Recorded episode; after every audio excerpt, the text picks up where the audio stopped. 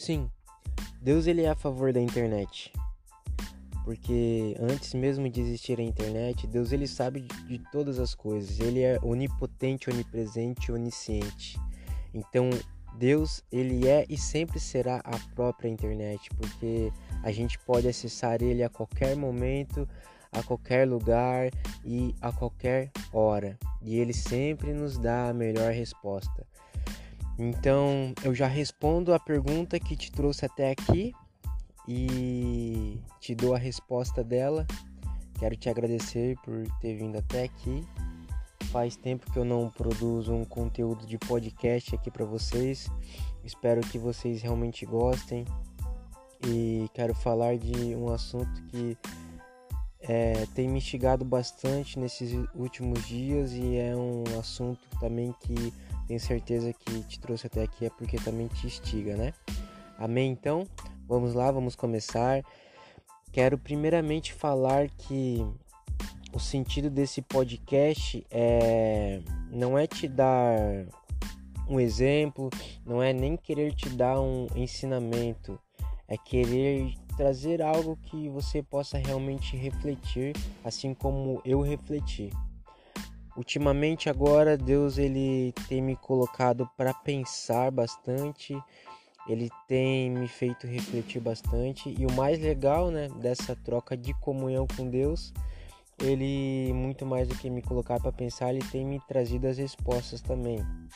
Eu fiquei recentemente recluso da internet durante sete dias, sete dias não, 14 dias, né? E foi algo que, por opção minha, Deus falou comigo que era necessário esse momento e foi algo que eu fiz, né, a propósito dele. E eu estava por uma busca inconstante por um engajamento, por alcançar mais pessoas e por que as pessoas não estão vendo meu conteúdo e nossa, eu produzo algo tão legal, eu tenho me esforçado tanto e por que, que eu não tenho alcançado tantas pessoas. É, o Instagram tá acabando com o meu engajamento e tudo mais, sabe? Meio que entrei num certo desespero e certas perguntas para mim, né? Mas, mas por que isso? E foi aonde que nesse tempo que eu vi que era o certo e que Deus me direcionou ficar recluso da internet durante esses 14 dias eu vi que os meus valores e os meus princípios estavam invertidos. É, foi um momento que eu refleti bastante. O que eu mais vi foi o quanto a tela da, do celular atrai mais as pessoas do que o próprio contato físico, o próprio olho no olho. E eu via muitas pessoas mexendo no celular e dando risada para o celular e falando alegres e a partir do momento que elas bloqueavam o celular, os semblantes delas mudavam completamente. Tem um estudo de um estudo não, uma entrevista que o Barack Obama dá e eu não sei aonde que foi a entrevista agora no momento, mas uma jornalista chega e pergunta para ele é, qual a pessoa mais importante da vida dele? E ele responde para ela bem assim nesse momento agora é você. Então é algo bem bacana que ele falou. É, por mais que ele não seja cristão na verdade eu não sei nem se ele é cristão mas ele já sabe o valor disso e o quão grande é isso. E eu tenho certeza que ele Deus quando nos criou ele sempre nos criou para desde o então o princípio dele, ele sempre foi para que nós sejamos uma família. E família se relaciona, né? E nunca foi para nós sermos sozinhos. Ele criou Adão e logo que ele criou Adão, ele já criou Eva para que eles formassem uma família. E antes muito mesmo de ele criar Adão, ele já era uma família, né? Querendo ou não, ele já eram uma ele já era uma santíssima trindade, né? Já era Deus, Espírito Santo e Jesus. E eu tenho como te provar isso lá em Gênesis 1:26, Deus fala assim: "Fazemos o homem à nossa imagem e semelhança". Quando ele fala a nossa, ele está se referindo ao plural, né? Ele podia ter falado assim: Fazemos o homem a minha imagem e semelhança, mas ele fez, falou a nossa semelhança, ou seja, ele está se referindo já ao Espírito Santo, a ele e a Jesus. Ou seja, ele já tinha um relacionamento entre os três, eles já eram uma família entre os três. Então, esse sempre foi o princípio a partir do momento que ele criou Adão, que ele, que ele criou Eva, que ele criou o homem, sempre foi gerar famílias não só através da igreja, depois da primeira igreja de Atos, sempre foi esse princípio de gerar família, de ter relacionamento. E com o tempo nós fomos se perdendo com isso e até 1969, onde foi criado definitivamente a, a internet e querendo ou não, a gente parou realmente de dar valor ao relacionamento olho no olho e ficamos no relacionamento olho na tela, né?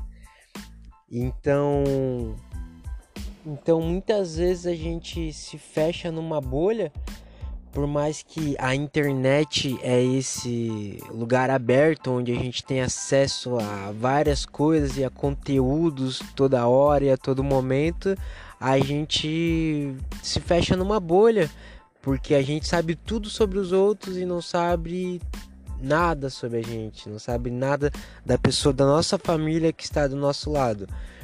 Muitas vezes a gente chega para outra pessoa e fala: "Ah, você viu tal coisa, o que não sei quem tá fazendo, com que cabelo que aquela pessoa tá, e não sei o que, tal, tal, tal". Mas muitas vezes a pessoa que está ali, ela não quer ouvir essa pergunta. Muitas vezes a pergunta que a pessoa que está ali na nossa frente quer ouvir: "Oi, tá tudo bem com você? Você tá meio estranha, tá acontecendo alguma coisa?" E nesse tempo que eu fiquei fora realmente da internet, fez eu perceber essas coisas. Fez eu perceber realmente o valor do relacionamento olho no olho, porque eu consegui detectar certas coisas na minha esposa, é, na minha família, eu consegui ser mais presente em tudo que eu estava fazendo. Eu não estou falando que você deve ficar também 14 dias ou 7 dias fora da internet, não. Eu sei que muita gente depende da internet para sobreviver, o trabalho, é, para tudo. Mas é algo que eu quero te passar. Uma vez eu vi um ditado que o sábio aprende com o erro dos outros. Então não é algo que eu errei ou que você errou ou que nós estamos errados. Mas eu quero trazer aqui que através do meu exemplo que eu tive, que você possa ver o meu exemplo e começar a praticar essas coisas, essas mínimas coisas. Não você sumir, você radicalmente parar de vender pelo Instagram, divulgar suas coisas, que muitos têm também marcas para divulgar, né, barbearias, cabeleireiro, seja como for não, mas sim você estar 100% com a pessoa e fazer aquilo que você está fazendo 100%, sabe? Então, essa é a minha reflexão.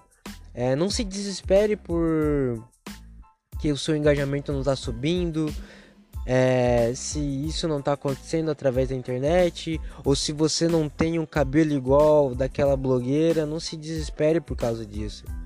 Todas as nossas respostas a gente vai achar em Deus e devemos buscar em Deus. Então nunca se esqueça: o melhor Google é a Bíblia. Então se tranque no seu quarto, no seu secreto e busque o melhor Google do mundo. Amém? Te agradeço por ter me acompanhado até aqui, por ter ouvido até aqui. Se possível, por, é, compartilha com alguém se você gostou, para estar tá ouvindo, para estar tá trazendo mais conteúdo aí também para vocês. Ficamos por aqui, em nome de Jesus, que você tenha um dia abençoado, uma semana abençoada, um ano abençoado.